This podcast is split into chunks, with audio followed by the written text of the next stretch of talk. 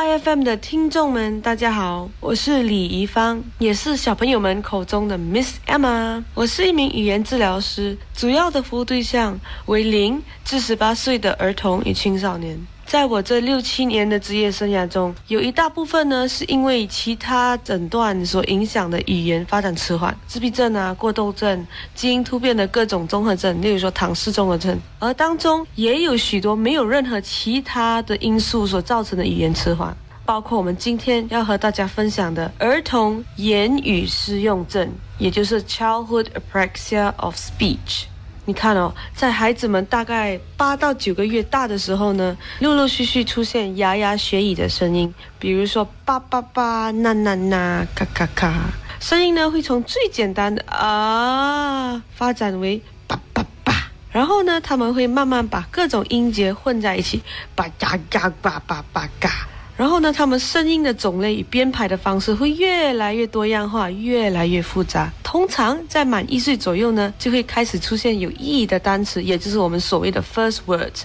例如说爸爸、ball、妈妈、看、bird。接下来一到两岁的时候会经历我们所谓的爆发期，他们的词汇会越来越多，成倍的成长。然后慢慢的，他们就会把词汇拼在一起，变成短短的词句，然后慢慢越来越长。可是呢，有一些小孩幼儿时期没有经过以上的过程，反而他们鲜少发出声音，或者发出相对来说单一简单的声音种类。一直到一到两岁都没有出现应当出现的词汇爆发期。如果呢，你的孩子的听力、认知能力、理解能力、社交互动能力都没有问题，肢体表达能力发展都在评估后展现出正常的发展。可是呢，其他方面如精细动作或者粗大动作，所谓的 fine and gross motor skills，或者是口腔动作 oral motor skills 上面有困难。比如说吃东西的时候时常呛到，偏好软烂、容易吞咽的食物，他们不咀嚼就吞咽，或者说很多情况下很难理解他们所说的话。口腔动作有困难的话呢，我们就要开始怀疑小孩有没有儿童言语失用症，也是所谓的 childhood apraxia of speech。根据我的临床经验，言语失用症儿童的父母通常会说：“哦，你看他想说这个字，可是就是说不出来。你看他的音很少，一直都在啊啊啊、咿咿啊啊的。”或者有时他们也会说：“他说过一个词，他说过妈妈的，后来我从来都没有听过了。”也有一些说，他嘴巴里面好像含着鸡蛋，说话不清不楚的，一直用手指指来指去来告诉我他要什么。也有一些呢，他说小孩不喜欢说话，我叫他说他都不说，这到底是怎么一回事呢？儿童言语失用症指的是一种讲话运动障碍，大脑其实可以去计划想要表达的内容，可是却在计划和组织发音动作的时候呢，非常的困难。比如很想说妈妈，可是呢，脑袋却编排不到他发音的动作，他不能够让双唇紧闭，让气从鼻腔呼出来说嗯的声音，然后张开下颚把双唇分开说啊的声音。这造成孩子其实自己知道要说什么，可是他却说不出来。想要说妈妈，可是口腔却说啊啊或者嗯啊啊。这也是为什么很多有言语适用症的孩子呢，不愿意去尝试说话，因为每一次想说话呢，就是变成一种失败的尝试。久而久之，他们就变成父母口中的懒惰练习说话的小朋友了。也有一些家长就问：哦，会不会是因为他的口腔肌肉很弱啊，需要加强才可以说得清楚呢？其实也不是的，因为儿童言语适用症患者呢，他的问题并不出现在肌肉，他的肌肉是强壮的，而是因为他的大脑呢难以指挥和协调这些肌肉的运动，因此他们才不能够正常的工作。我就打个比方吧，桌面电脑呢，他们是有一台主机和一个荧幕的，主机其实还在运作着，知道要说什么，可是呢，它的荧幕却没有办法显示出主机在编排的一些程式。感觉上就好像一条电线断了的感觉，脑部的信息没有办法传送到他的口腔的肌肉那里，因为这样，所以孩子的发音就非常的吃力。爱生活节目内容只供参考，不能作为治疗或法律依据。因为喜欢自己的生活才会变好，而不是生活变好了以后才喜欢自己。让我们一起回归生活本质，慢活、乐活，享受生活。爱生活，我是李怡芳，我是一名语言治疗师。美国言语语言听力协会 （American Speech and Hearing Association） 二零零七年度的研究报告指出，儿童言语失用症的孩子呢，最常见的三个特征就是：第一，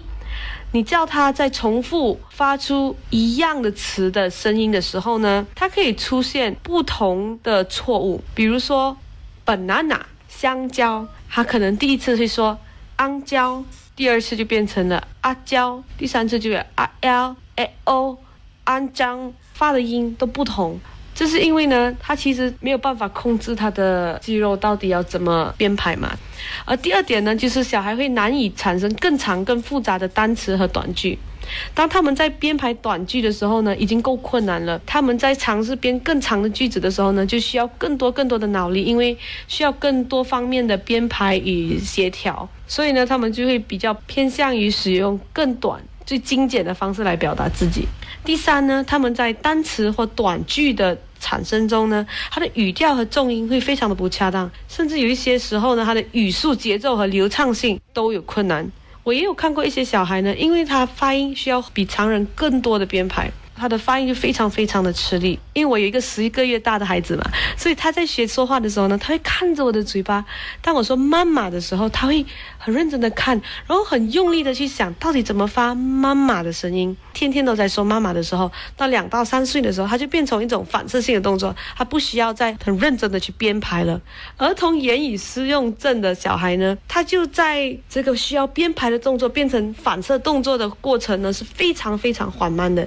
因为。他在编排的方面呢很困难，尤其是编排新的声音的组合的时候是最为困难的。还有一些是我自己的临床的观察。第一，言语失用症的孩子呢，他们的理解能力远远超越他的表达能力，甚至有些小孩呢，我看到他们是很喜欢阅读的，也很喜欢看卡通片，喜欢在旁边听父母的对话。大部分的时候呢，都静静的听，静静静的看，也很少去和其他人表达所听到的内容。也有一些小朋友呢，他们可以做出两到三个步骤的指示，却没有办法说出一个句子来，所以这就非常的不合理。因为通常小朋友在有办法去理解大概五岁程度的言语的时候呢，他说话只有两岁或者甚至是一岁的能力，也就是可能单词和双两个字的词的时候呢，其实我们就开始怀疑这小孩是不是有儿童言语适用症了。啊，第二点呢，就是小孩他的嘴巴呢会过度的运动，或者你可以看到他好像一直努力的在寻找啊摸索口腔的位置来发音。我们称这个现象为 groping behavior，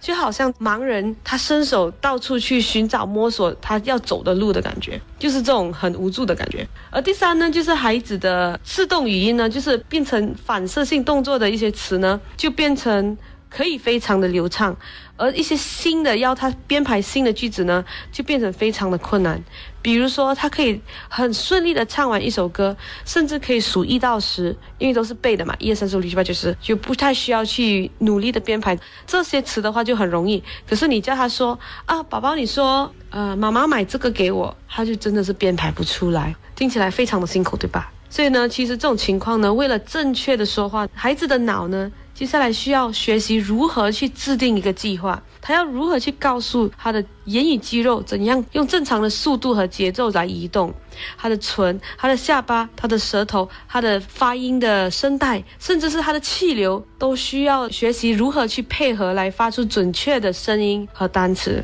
接纳错误是进步的代价，爱生活陪你学习，一起进步，让我们回归生活本质。慢活、乐活，享受生活，爱生活。I F M 的听众们，大家好，我是李怡我是一名语言治疗师。到底是为什么小朋友们会有这种儿童言语适用症呢？在大多数的情况下，他的病因并不清楚。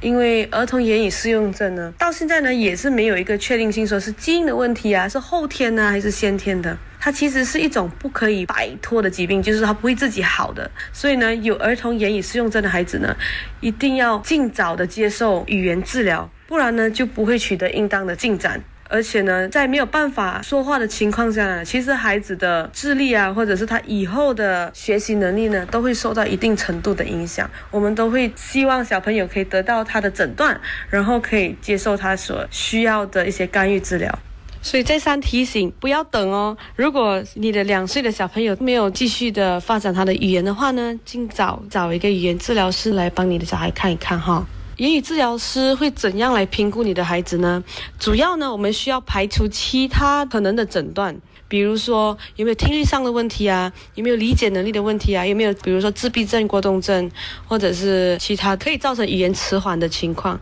如果以上所有都排除过后呢，语言治疗师就会观看小朋友口腔的运动啊。还有他其他发音的方式，然后看看他的咀嚼能力，他的吃东西的样子，吃东西的时候使用他的口腔肌肉的方式，来诊断说到底小朋友是不是有儿童言语适用症的情况。然后呢，通过全面的评估后，我们才有办法来根据他们个人的需求来开发治疗的目标。说到语言治疗，身为语言治疗师呢，我非常非常需要强力的建议。如果你的孩子有迟说话或者是儿童言语适用症的症状呢，尽早诊断与治疗。因为儿童言语适用症的孩子在说话、动作产出有困难，因此学习发出声音、说话对他们说根本是不容易的情况。他们会需要比较长的治疗时间，我们才可以看得出治疗的效果。而且，如果不给予早期的介入的话，其实适用症可以延伸下来的问题也蛮多的，比如说自信心的问题，在学习能力方面也会有一些障碍，或者有一些小朋友呢就变成比较不爱社交，也不易尝试新的东西，因此造成自己对于社会的沟通方面呢会比较迟缓的。也有一些小朋友呢，会一直过度的依赖已经学会的声音，或者是游戏啊、玩具的玩法，因为他们对编排新的动作方面呢，都是比较困难的，所以他们能够就一直重复的用一样的方式玩，用一样的词来说话。有一些小孩就看起来很像自闭症，其实并不是，只是因为他不要过度的开发新的玩法、新的词汇或者是新的朋友，所以一切照旧的话，他就不需要一直编排新的东西嘛，他就可以。比较有自信的过生活，所以呢，能够尽早介入就尽早介入。言语适用症的孩子呢，他们需要一直重复性的练习使用口腔的肌肉来发音，就好像我们从零开始学脚踏车一样，我们一直要练习手要怎么抓，脚要怎么平衡，要怎么踩，才能够完全把每个动作配合来让我们的脚车来前行。说话也是一样，一开始呢，我们都是需要教会小朋友如何去控制这些动作，然后呢，慢慢通过看镜子呢来观察自己发音的方式。也可以看大人如何发音，然后让他们慢慢可以用玩乐的方式，又有重复性的情况下呢，让他们来练习发音的过程。而久而久之，我们可以从他已经可以发到的音，比如说可以说嗯的声音，我们就慢慢开始做所有跟嗯有关系的字，比如说妈妈、没有、摸、没、美、妹妹这些词来开始教。然后在他们比较有自信过后呢，他们其实可以慢慢开始学习怎么发其他的音了。他们需要的是一开始的学习如何学习使用他们的口腔肌肉来找到学习说话的方式。这就是语言治疗师能够帮助到有适用症孩子的方式了。如果你身边的小朋友或者是自己的小孩看起来有儿童言语适用症的情况呢，不要太担心，尽早找到语言治疗师的帮助，让这些孩子呢可以取得最大的进步，更快乐，更愿意去尝试新事物，这真的最大的一个礼物了。